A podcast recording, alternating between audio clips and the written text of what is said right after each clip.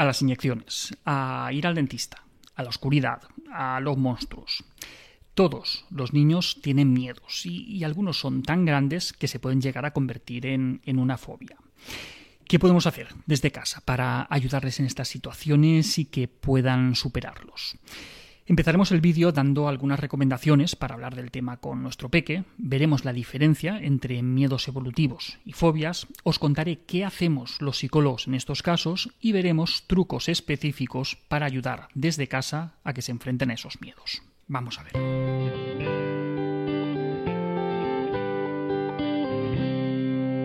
Quizá el miedo sea a la oscuridad, o tal vez a ir al colegio, a las avispas, a los perros o, a los petardos. En todos estos casos, la forma de, proceder es bastante similar, aunque puede haber diferencias en función del, miedo concreto que, experimente la criatura. En primer lugar, pues debemos evitar pronunciar la frase prohibida. Bah, no digas tonterías, ¿cómo vas a tener miedo de eso? No, prohibido decir eso. El miedo no es una muestra de debilidad, no, no es un defecto a corregir, ni es un problema, ni es nada de lo que avergonzarse. El miedo es simplemente una emoción, y como tal debemos validarla. Esto es, eh, transmitir a nuestros hijos que las aceptamos y que, y que tiene sentido sentir lo que, lo que sienten en ese momento determinado. Para poder validar esa emoción de, miedo, eh, debemos esforzarnos por, por acompañar, por, por estar ahí mientras se expresa esa emoción.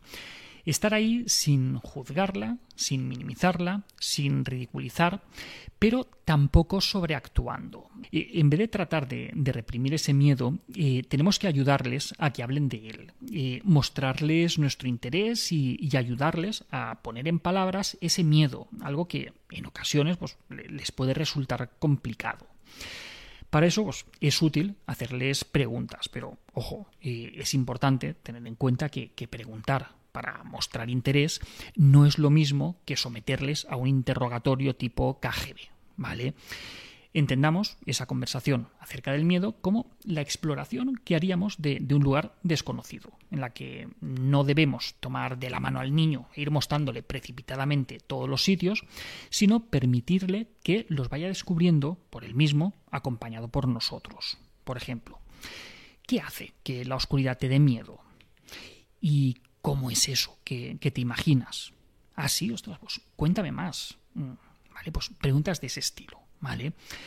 En ocasiones, ante ciertos miedos, como, como, a los animales, eh, insectos, eh, fenómenos meteorológicos o, incluso la oscuridad o, incluso los monstruos, una estrategia que, suele ser útil es la del modelado, es decir, eh, mostrar a nuestro hijo, a nuestra hija, un modelo de afrontamiento positivo en el cual nosotros le enseñamos que es posible enfrentarse a ese miedo sin que ocurran las consecuencias negativas que quizá está anticipando hacerlo con calma, con tranquilidad, de manera progresiva.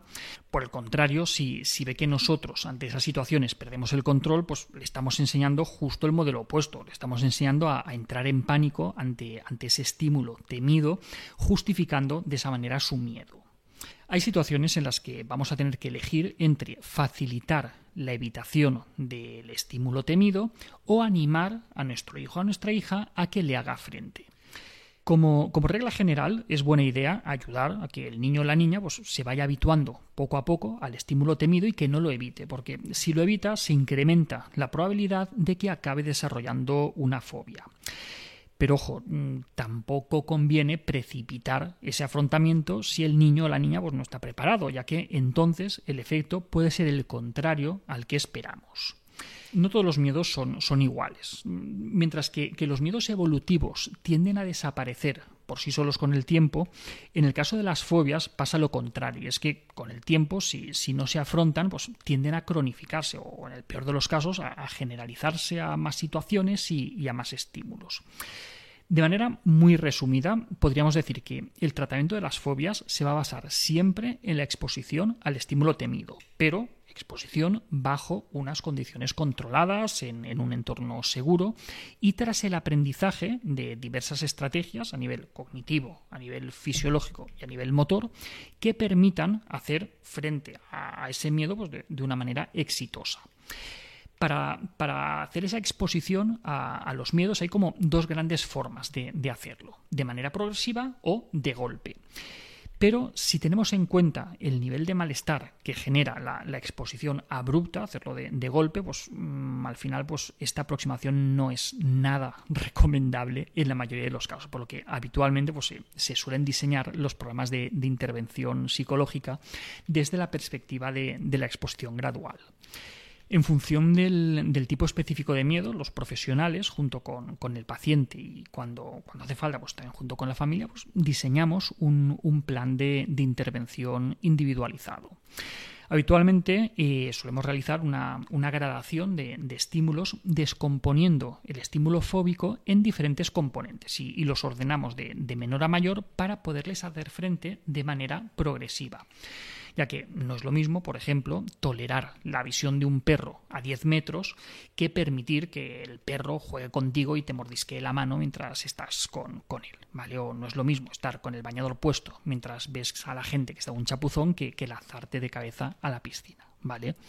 Pero siempre, en todo caso, el tratamiento no puede llegar a su fin sin que haya un afrontamiento directo del miedo que se tiene en ausencia de la respuesta de, escape o de evitación y, además pues, con, con un nivel tolerable de ansiedad. No obstante, en el caso de los miedos evolutivos, esos que, son normales y que, que, aparecen en todos los niños y suelen desaparecer solos, pues aunque no sea necesario un abordaje profesional en la mayoría de los casos, pero sí que podemos inspirarnos en, las pautas generales de, actuación ante las fobias para poder acompañar a los pequeños en, la superación de sus miedos. En ese sentido, pues, entendiendo que, una parte esencial es la, exposición, pues podemos idear técnicas y, recursos que les faciliten hacer frente de manera gradual a ese miedo. Por ejemplo, ante, el miedo a la oscuridad, pues podemos emplear una luz de noche para evitar que toda la habitación esté en penumbra y podemos acompañarle durante, el inicio de la noche hasta que consolidan el sueño conforme vaya creciendo la criatura y conforme se vaya sintiendo más segura, pues poco a poco podemos ir retirando esos apoyos, pero sin precipitarnos y, sin forzar, ¿vale? Ante otros miedos como a los médicos, las inyecciones, los dentistas, pues podemos hacer igualmente pequeñas exposiciones domésticas para ensayar cómo será el momento de, de la prueba jugaremos a los médicos, le, tumbaremos en, el sofá, eh, le auscultaremos. Eh, con un poco de imaginación, pues podemos replicar una visita al pediatra en el propio salón de, casa. Porque sabiendo qué es lo que va a suceder, pues ayudamos a que su ansiedad poco a poco vaya disminuyendo. Ante la visita al dentista, pues podemos hacer lo mismo. Incluso venden kits caseros de, exploración dental con herramientas que son muy similares a las que emplean los dentistas. El hecho de, poder ver, tocar, manipular herramientas similares a las que se utilizarán en la situación real, pues ayuda a disminuir la, ansiedad. En este caso concreto, en el caso del dentista, lo que suele producir más ansiedad es lo que se llama la fresa, ¿vale? Ese, pequeño taladro que, gira muy rápido y que produce un estruendo enorme al, resonar dentro de, la cabeza.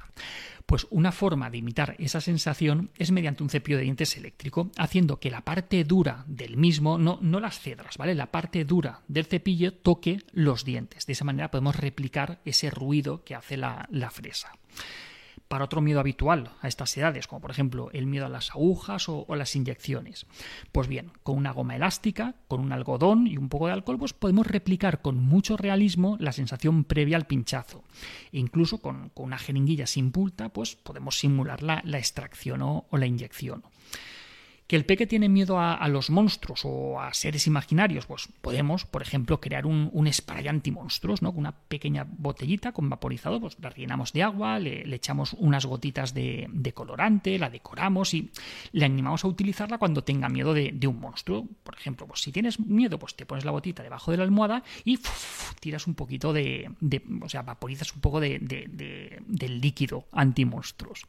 Si esto además lo acompañamos de, un conjuro verbal, ¿vale? Con una frase que repita siempre, pues funcionará todavía más.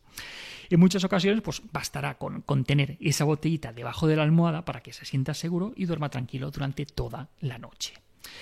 Como veis, hay mucho que podéis hacer en casa para ayudar a vuestras criaturas a hacer frente a sus miedos. Espero que os hayan servido estos trucos. Y hasta aquí otra píldora de psicología. Si os ha gustado, pues podéis ayudarnos compartiéndola. Además, ya lo sabéis, tenéis muchos más vídeos y muchos más artículos en el canal de YouTube y en albertosoler.es. Y en todas las librerías, nuestros libros Hijos y Padres Felices, Niños sin etiquetas y nuestros cuentos infantiles. Tengo miedo y tengo un nudo en la barriga. La semana que viene, más. Un saludo.